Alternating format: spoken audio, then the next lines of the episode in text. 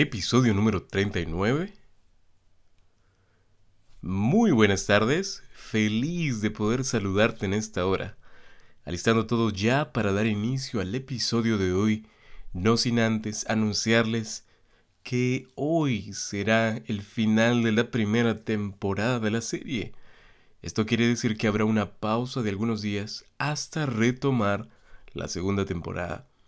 Desde ya les agradecemos su comprensión y todo el apoyo que puedan darle al podcast será de gran bendición. De igual forma, motivarlos de forma personal a que puedan compartirlo en sus redes sociales y más personas puedan comenzar a ver el libro de Apocalipsis desde una perspectiva diferente. Finalmente, quiero mencionarles también que pueden encontrar la serie a través de Spotify, Apple Podcasts y otras plataformas digitales.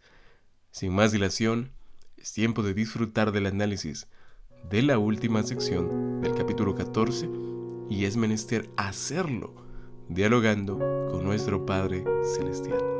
Allí donde estás, te invito a orar. Vamos a orar. Padre amado, el tiempo se acorta, Señor.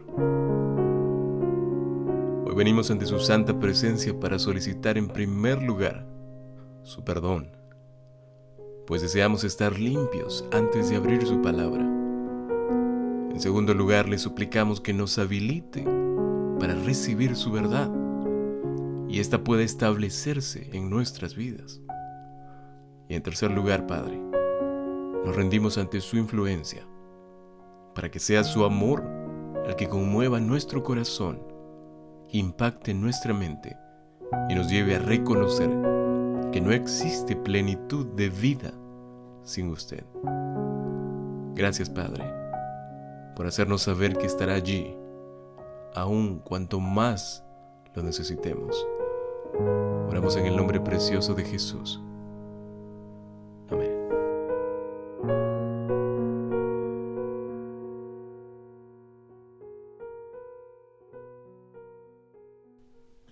Antes de comenzar, queremos ratificar la idea de que la proclamación del Evangelio, en el tiempo del fin, concluirá con una gran separación entre el pueblo de Dios y los impíos. Y esto lo vamos a ver a lo largo no solo del libro de Apocalipsis, sino a lo largo de toda la Biblia. Hay una distinción entre los que sirven a Dios y los que rechazan al Creador. Entonces, dejando eso ya en claro, Quiero leer dos textos de la palabra de Dios con ustedes antes de ir al segmento que vamos a, con el que vamos a concluir Apocalipsis 14. El primero es 2 de Pedro capítulo 3, versículo 7, y dice lo siguiente. Pero los cielos y la tierra que existen ahora están reservados por la misma palabra, guardados para el fuego en el día del juicio y de la perdición de los hombres impíos estaba leyendo este texto, pues hay personas que tal vez no tengan claro el concepto de lo que representa las personas impías o los impíos, como la Biblia lo, lo cataloga. Definitivamente los impíos son el grupo de personas que rechazan constantemente la invitación de Dios. Aquellos que no quieren saber nada con Dios porque piensan que sus vidas ya lo tienen todo, porque piensan tal vez que eh, estar con Dios o ser parte de un de un grupo cristiano es, no tiene sentido, es una pérdida de tiempo. Mis amados, la Biblia clasifica a todos eh, los que se perderán, el grupo de los impíos, hombres y mujeres impías, se perderán por el simple hecho de haber rechazado la invitación del Creador de volver a Él. El ser humano, cuando se independiza y llega a un estado de anarquía, simplemente no puede ver con claridad porque el enemigo tiene una venda sobre los ojos de ellos. El Señor Jesucristo está obrando en el corazón a través del Espíritu Santo de muchas personas. Pero tristemente hay muchos seres humanos que serán parte de este grupo impío. El segundo texto que quiero leer con ustedes se encuentra en Judas capítulo 1 versículo 4. Aunque realmente es de un solo capítulo ese libro, vamos a leer el versículo 4. Dice la palabra de Dios hombres impíos que convierten en libertinaje la gracia de nuestro Dios y niegan a Dios, el único soberano, y a nuestro Señor Jesucristo. Acabo de leer solo la mitad del texto bíblico. Te invito a que lo puedas leer completo, de forma personal. Pero habla que aquí eh, el libro de Judas menciona que los impíos simplemente están dados al libertinaje, hacen lo que desean. No tienen nadie que los gobierne, hacen de sus vidas lo que, ellos, lo que a ellos les plazca. Cuidado. Y lo peor es que nieguen a Dios, el único soberano, como dice el texto, y a nuestro Señor Jesucristo. Entonces, confirmando lo que la misma Biblia nos dice, veremos ahora que esta sección describirá la división, esa separación que sucede justo antes de la segunda venida. Lo interesante aquí es que a través del análisis y la lectura veremos cómo Juan nos presenta esta realidad en términos muy particulares y nos referimos a la figura de una cosecha doble, la siega del grano en Apocalipsis 14, versículos 14 al 16, y la recolección de las uvas para ser pisadas en el lagar, Apocalipsis 14, versículos 17 al 20. Pero antes vamos rápidamente al segmento de estudio para hoy. Apocalipsis capítulo 14, versículos 14 al 20. Vamos a darle lectura a este, a este segmento del capítulo 14.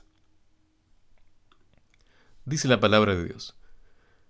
Miré, y he aquí una nube blanca, y sobre la nube uno sentado, semejante al Hijo del Hombre, dice Juan, que tenía en la cabeza una corona de oro, y en la mano una hoz aguda. Y del templo salió otro ángel, verso 15, clamando a gran voz al que estaba sentado sobre la nube, mete tu hoz y ciega, para que, porque la hora de cegar ha llegado, pues la mies de la tierra está madura. Y el que estaba sentado sobre la nube metió su hoz en la tierra, y la tierra fue cegada. Salió otro ángel del templo que está en el cielo, teniendo también una hoz aguda. Y salió del altar otro ángel que tenía poder sobre el fuego, y llamó a gran voz al que tenía la hoz aguda, diciendo, Mete tu hoz aguda, y vendime a los racimos de la tierra, porque sus uvas están maduras. Y el ángel arrojó su hoz en la tierra, y vendimió la tierra, y echó las uvas en el gran lagar de la ira de Dios. Y fue pisado el lagar fuera de la ciudad, y el lagar salió sangre. De, de él salió sangre hasta los frenos de los caballos por mil seiscientos estadios. Tengo que decir que es impresionante ver las figuras que Juan muestra y la representación que cada una de ellas tiene, pues estas son, si ustedes se dan cuenta, presentadas en escenarios sucesivos, mostrando un final determinante y, por cierto, ineludible. Lo que hay que considerar también es que la proclamación del Evangelio eterno en el tiempo del fin ha, separado a la gente del mundo entero en dos bandos los que han respondido al Evangelio y adoran al verdadero Dios en medio de la oposición y la presión política, religiosa y social, y los que, por el otro lado, han rechazado y se opusieron o se han ubicado del lado de la Trinidad satánica y adoran a la bestia y a Satanás. Mis amigos, la historia de este mundo está a punto de concluir con la venida del Señor. Señor Jesucristo. Y luego, cuando Él venga, el juicio final le sucederá, en el que todos recibirán su cosecha. Y como dice Apocalipsis 22, 12, según sea su obra. Pero antes de eso, ocurrirá una gran reunión del pueblo de Dios.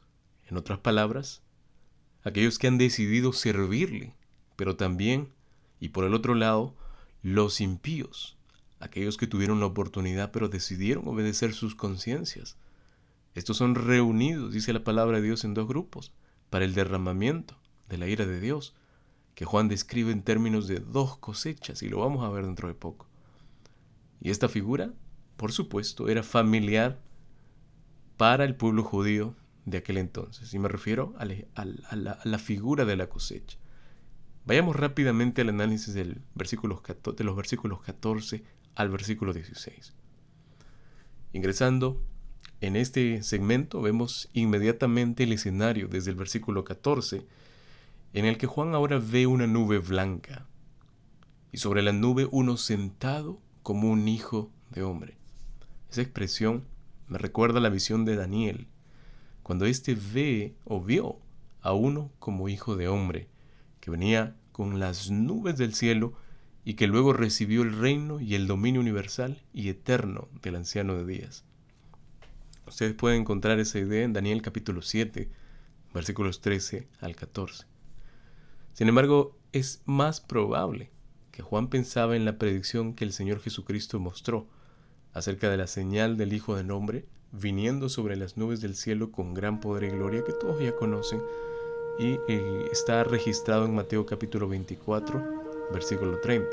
Pero también hay una reiteración en Mateo capítulo 26, versículo 64 y lo vamos a leer ahora. Veréis al Hijo del Hombre sentado a la diestra del poder de Dios y viniendo en las nubes del cielo. Mateo 26, 64.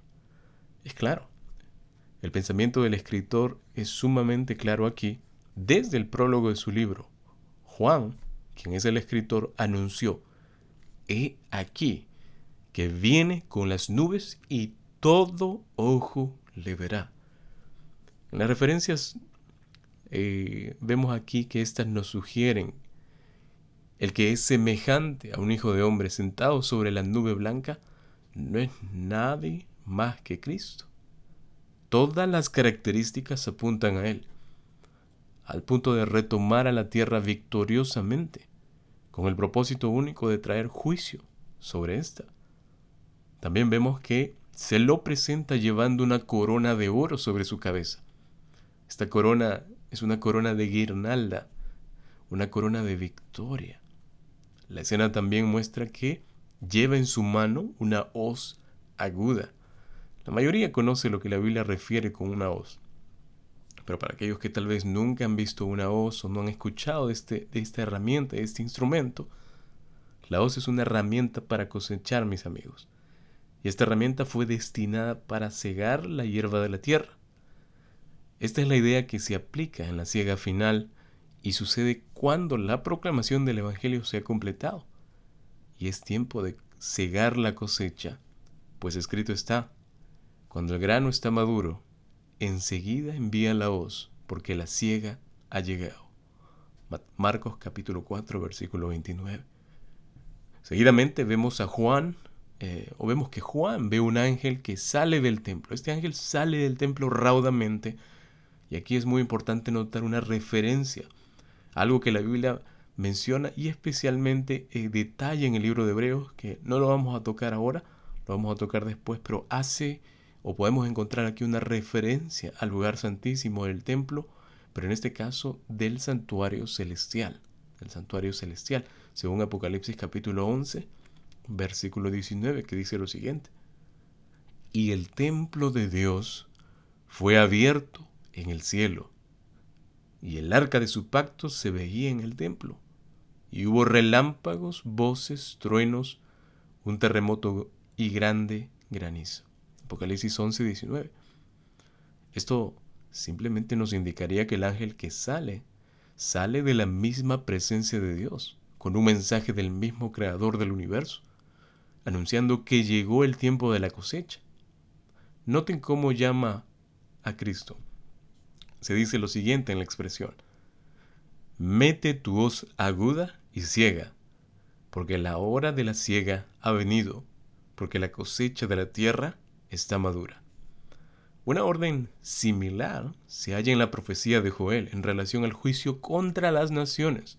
Miren lo que dice Joel capítulo 3 versículo 13 echad la hoz, porque la mies está madura. Ahora, en respuesta al llamado del ángel, Cristo arroja la hoz a la tierra, y ésta fue cegada. El Señor Jesucristo, tenemos, tenemos que tener en cuenta esto, que el Señor Jesucristo hizo claro que la cosecha viene al fin de la historia de la tierra, pero justo antes de la segunda venida. Pastor, ¿por qué usted dice eso? ¿Por qué usted afirma que el Señor Jesucristo hizo claro que la cosecha viene antes del fin de la historia de la tierra? Realmente no es un postulado personal, es algo que la Biblia declara. Y para eso te voy a llevar al Evangelio de Mateo capítulo 13, versículo 39. Por favor, ven conmigo al Evangelio de Mateo capítulo 13, versículo 39. Dice la palabra de Dios. El enemigo que la sembró es el diablo. La ciega es el fin del siglo y los segadores son los ángeles. Justo antes del fin de la historia, antes del fin del siglo, la cosecha sucederá. Justo antes de la segunda venida, según Mateo capítulo 13, versículo 39. Pero ahora, lo que hay que resaltar es que la cosecha señala la, conclusión de la proclamación del Evangelio, o sea, el término de la proclamación del Evangelio. Pastor, ¿eso quiere decir que ya no se va a predicar la palabra de Dios? No, porque la cosecha ya está madura. Todas las personas que tienen, van a ser salvadas o serán salvadas ya estarán determinadas, ese grupo ya estará consolidado. Hasta aquí, hasta ese instante, son los pecados de los seres humanos los que han alcanzado su medida plena. En otras palabras, las personas que han, continuado vivir, han decidido continuar vivir en esa vida lejos de Dios, habrán hecho su última decisión. Cada persona se ha puesto o del lado de Dios o del lado del triunvirato satánico. Mis amigos, esta parte puede sonar muy dura, pero es la realidad. En este punto el sellamiento del pueblo de Dios se ha completado y el tiempo de la gracia acabó para los que obstinadamente se opusieron al mensaje del Evangelio y lo rechazaron. Cuando este tiempo llegue, el destino de cada ser humano, como ya les dije hace un momento, habrá quedado decidido. Aquellos que nunca decidieron por Cristo y vean su destino, repetirán las mismas palabras de Jeremías. Miren lo que dice el libro de Jeremías. Palabras que causan tristeza y conmueven el corazón. Dice así. Pasó la ciega, terminó el verano y nosotros no hemos sido salvos. Jeremías capítulo 8, versículo 20.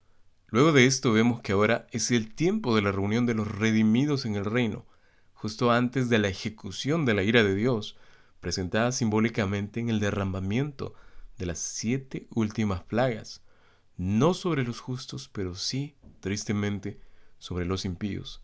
Y eso está registrado en Mateo capítulo 13, versículos 38 al 43. Esta reunión de los justos, mis amados, ocurre antes de que Jesús venga en las nubes con gran poder y gloria. Él, dice la Biblia, enviará a sus ángeles, quienes son los segadores, para juntar a sus escogidos de los cuatro vientos desde el extremo de la tierra hasta el extremo del cielo. Marcos 13, Mateo 24.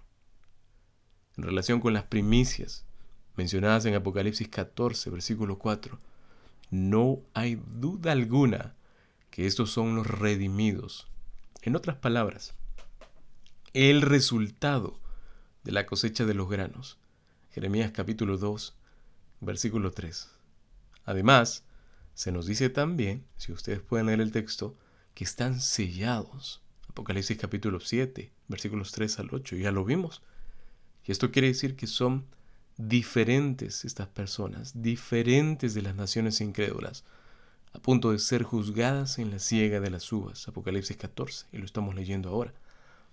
Este grupo de redimidos sellados están bajo la protección especial de la ira de Dios, que será derramada sobre los impíos. Al mismo tiempo están listos para experimentar una transformación de sus cuerpos mortales, como dice primero a los Corintios, capítulo 15, versículos 50 al 54. Y de forma resumida dice, esto mortal se vestirá de inmortalidad y esto corruptible será incorruptible, ¿verdad? Y luego posteriormente vemos que eh, serán llevados en el aire para encontrarse con Cristo que viene en gloria. Esto está determinado, establecido en primera a los tesalonicenses, capítulo 4, versículo 17. Vemos también entonces que hay una hermosa armonía de eventos, mis amigos, que acontecerán. Una sucesión perfecta plasmada en la palabra de Dios que solo nos lleva a decir, gracias Padre por darnos tanta claridad, esperanza y seguridad de los eventos que sucederán. Yendo rápidamente al segmento del versículo 17 al 20, vemos o notamos que la cosecha de granos del pueblo de Dios le sigue a la ejecución de la ira de Dios sobre los impíos, presentada en términos de pisar las uvas en el lagar. No sé para cuántos de ustedes les parezca conocido la idea de pisar uvas en un lagar. Nuevamente vemos aquí que el escritor, y nos referimos a Juan, toma las imágenes de dos cosechas diferentes de la profecía de Joel, donde la orden de echar la hoz, porque la mies es, es madura ya, es seguida inmediatamente por venid, descended, porque el lagar está lleno, rebosan las cubas, porque mucha es la maldad de ellos. Joel capítulo 3, versículo 13. Aquí en el Apocalipsis, a la cosecha de granos le sigue el pisar, en otros términos, la vendimia en el lagar.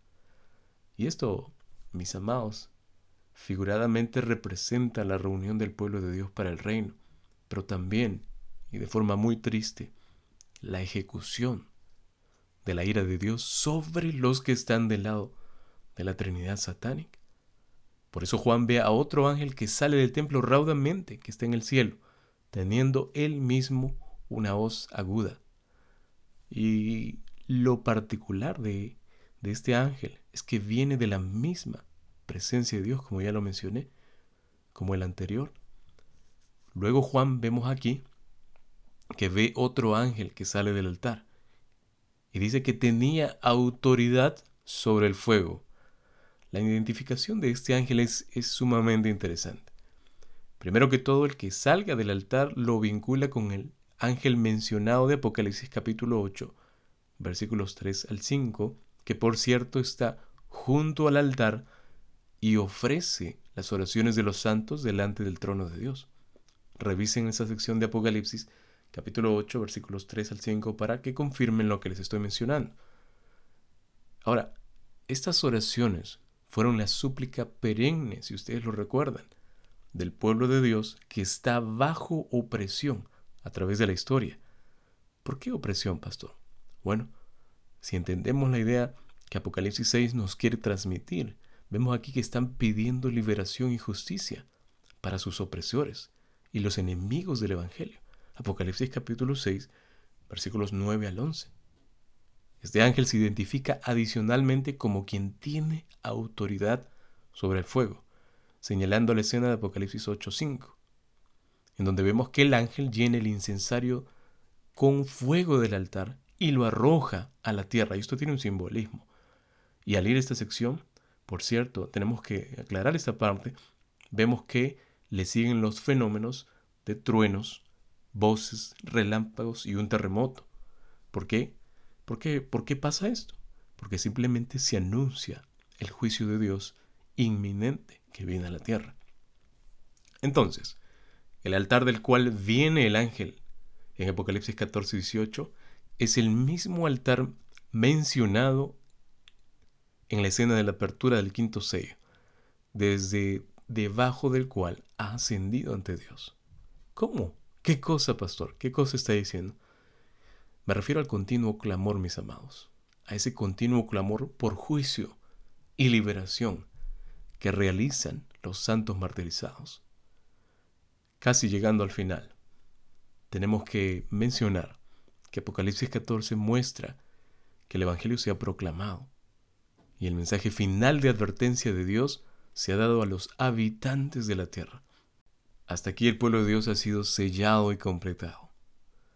Con la cosecha de los justos cesa la última oportunidad para todos aquellos que lo rechazan, para todos aquellos que niegan la existencia de Dios, para todos aquellos que pretenden seguir una vida íntegra, correcta y buena, separados de Dios, esto no se puede lograr, mis amados. A este grupo se les clasifica como los impíos. La gracia a este punto ha cesado, ya no está disponible. Y ya no hay oportunidad para arrepentimiento alguno. Tristemente, la Biblia lo, declara de esa forma. Ha llegado el tiempo en el que Dios cumpla su promesa dada a los santos bajo el altar, de Apocalipsis capítulo 6, versículo 11. Y luego Dios tratará con los adversarios del Evangelio y los opresores de su pueblo fiel. Miren la rapidez, o noten esta rapidez, el ángel que sale del altar entrega la orden divina al ángel con la hoz para que comience la cosecha de los impíos diciendo, mete tu hoz aguda y recoge los racimos del viñedo de la tierra, porque sus uvas están maduras. Entonces, sin demora, en ese momento el ángel arroja la hoz y recoge la vendimia de la tierra y la arroja al gran lagar de la ira de Dios. Este es el momento más triste de la humanidad impía, mis amigos. Dolor, agonía, ansiedad y otros sentimientos invadirán a todos los que en un momento rechazaron a Dios, aquellos que le dieron la espalda. Y aun cuando decían cambiar de opinión, cuando estos intenten cambiar de opinión en ese instante, ya no podrán, pues el Señor os dirá, nunca os conocí apartados de mí, hacedores de maldad. Mateo capítulo 7, versículo 23. Pastor, ¿cómo que Dios no me conocerá? Yo me esforzaba por ser una buena persona. No soy perfecto, tengo mis errores. Le pido siempre a Dios, pero de alguna forma siempre le tengo presente. Aunque no soy constante, pero siempre lo tengo presente. Saben, no es suficiente con eso. Si tú no pasas tiempo con Jesús en oración y en un diligente estudio de la Biblia, tú formarás parte de aquellos que reciban las palabras de, Jesús. No os conozco. La escritura nos dice claramente, yo soy el buen pastor y conozco mis ovejas, dice él, y las mías me conocen. Juan capítulo 10, versículo 14. En el mismo capítulo, más adelante, el Señor mismo dice, mis ovejas oyen mi voz y yo las conozco. Y lo importante está al final. Y me siguen. Juan capítulo 10, versículo 27. ¿Entiendes?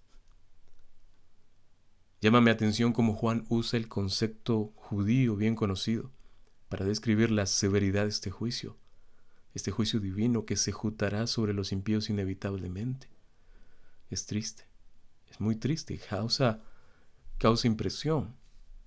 Causa frustración porque tal vez muchas de las personas que amamos serán parte de este grupo. Ahora, en este juicio se describen la presentación simbólica del derramamiento de las siete últimas plagas en las que Dios o la ira de Dios se completa, Apocalipsis capítulo 15, versículo 1. El lagar lleno con la vendimia es ahora pisado fuera de la ciudad, dice el texto bíblico o refiere por lo menos, esta ciudad es una referencia a la Nueva Jerusalén, aquella ciudad santa en la cual nada inmundo puede entrar, según Apocalipsis capítulo 21, versículo 27. Finalmente, como resultado de haber pisado la vendimia, se ve salir sangre del lagar. Y presten atención porque hay una expresión aquí que todos tenemos que entender. La sangre, dice el texto bíblico, sube hasta los frenos de los caballos y se extiende por 1600 estadios. Pastor, ¿cómo es esto? Realmente es un lenguaje que no entendemos, es una figura que no se puede entender. No es tan difícil, mis amados, pues esta forma de escribir de Juan nos muestra simplemente la distancia que se expresa en forma hiperbólica. Y cuando digo que es eh, una expresión hiperbólica, eh, me refiero a que es una expresión exagerada o aumentada, exacerbada, para enfatizar la severidad de la ejecución de la ira de Dios. De forma sencilla, es de alcance mundial en su amplitud y se extiende a toda la gente de la tierra que se encuentra fuera de la protección de Dios. En este entonces la tierra entera parece un campo de batalla cuando las siguientes postreras plagas se derraman sobre los impíos. Lo vamos a ver a detalle en la segunda temporada. La presentación del derramamiento de la ira de Dios, mis amados, en las siete últimas plagas, tiene el propósito, junto con otras escenas de Apocalipsis 14, de advertir a los lectores de la seriedad de su decisión. ¿Cuál será vuestra decisión? Esa decisión de responder a la advertencia que el Evangelio proclamado está realizando a través de los tres ángeles. La única vía de escape de la suerte reservada para el triunvirato satánico y sus adoradores es elegir servir al verdadero Dios y adorarlo ahora mismo, antes de que la gracia termine, antes de que esa puerta de oportunidad se cierre. Una vez más, mis amados, el propósito este cuadro es impresionante, porque la Biblia nos muestra que tenemos que expulsar el temor de la amenaza de la bestia o el falso profeta, que es por un temor mayor, no un temor de miedo, sino un temor de respeto y reconocimiento a la autoridad y soberanía de Dios. El mayor, la mayor lucha que el ser humano tiene ahorita es someter su voluntad, porque nos cuesta, por alguna razón, nos cuesta someternos a la autoridad de Dios. Mis amados amigos, viene el día cuando la misericordia ya no estará disponible. Cristo vendrá con un manto sumergido en sangre, según Apocalipsis 3, 19, 13, acompañado por los ejércitos celestiales. Él pisará el lagar del vino del furor y de la ira de Dios el Todopoderoso. Y Él es quien tiene sobre su manto y sobre sus muslos un hombre, Rey de Reyes y Señor de Señores, aquel que fue inmolado en una cruz, a quien no le importó sufrir y estar ante lo propio de la gente, aquel quien no estimó dar su vida en propiciación por tus pecados y los míos. Él viene, ahora como rey, victorioso, triunfante, como el texto mismo lo dice, el verbo de Dios. Apocalipsis capítulo 19, versículo 3. ¿Qué decidirás? Solo aquel que experimenta el verdadero amor de Dios puede tomar una decisión definitiva. No conozco tu experiencia, pero de lo que sí estoy seguro es que rechazar al Señor Jesucristo sin haber tenido una experiencia real con Él puede ser el peor error de tu vida. Actúa inteligentemente y date la oportunidad de meditar. Y si después de haberlo hecho aún decides nadar contra corriente, Él respetará tu decisión, pero no caerá sobre el Señor ningún tipo de responsabilidad. Aún tienes tiempo. Dios te bendiga. Nos despedimos agradecidos por vuestra atención y deseándote que puedas ser un agente de esperanza con los que te rodean. El tiempo ha concluido y ahora es momento de agradecer. Y para terminar, nos disponemos a orar. Allí donde estás, te invito a orar. Vamos a orar. Alabado y glorificado sea usted, oh Padre. Plenamente agradecidos con usted por haber recibido su instrucción en esta hora y haber podido experimentar lo hermoso de su presencia. Aunque no somos dignos, podemos darnos cuenta de lo bueno y paciente que es con nosotros. Oh Dios, anhelamos poder verle, encontrarnos con usted, pero bajo una realidad diferente, Señor, en donde no exista más llanto, ni dolor, ni clamor, y tampoco muerte, es nuestra esperanza, pues usted lo prometió, Padre. Señor, continúe consolando a los que sufren y fortaleciendo nuestra voluntad de seguirle hasta cuando el tiempo no sea más. Confiados y anclados en su palabra, le esperamos, Señor, y lo declaramos en el nombre puro y santo del Señor Jesucristo.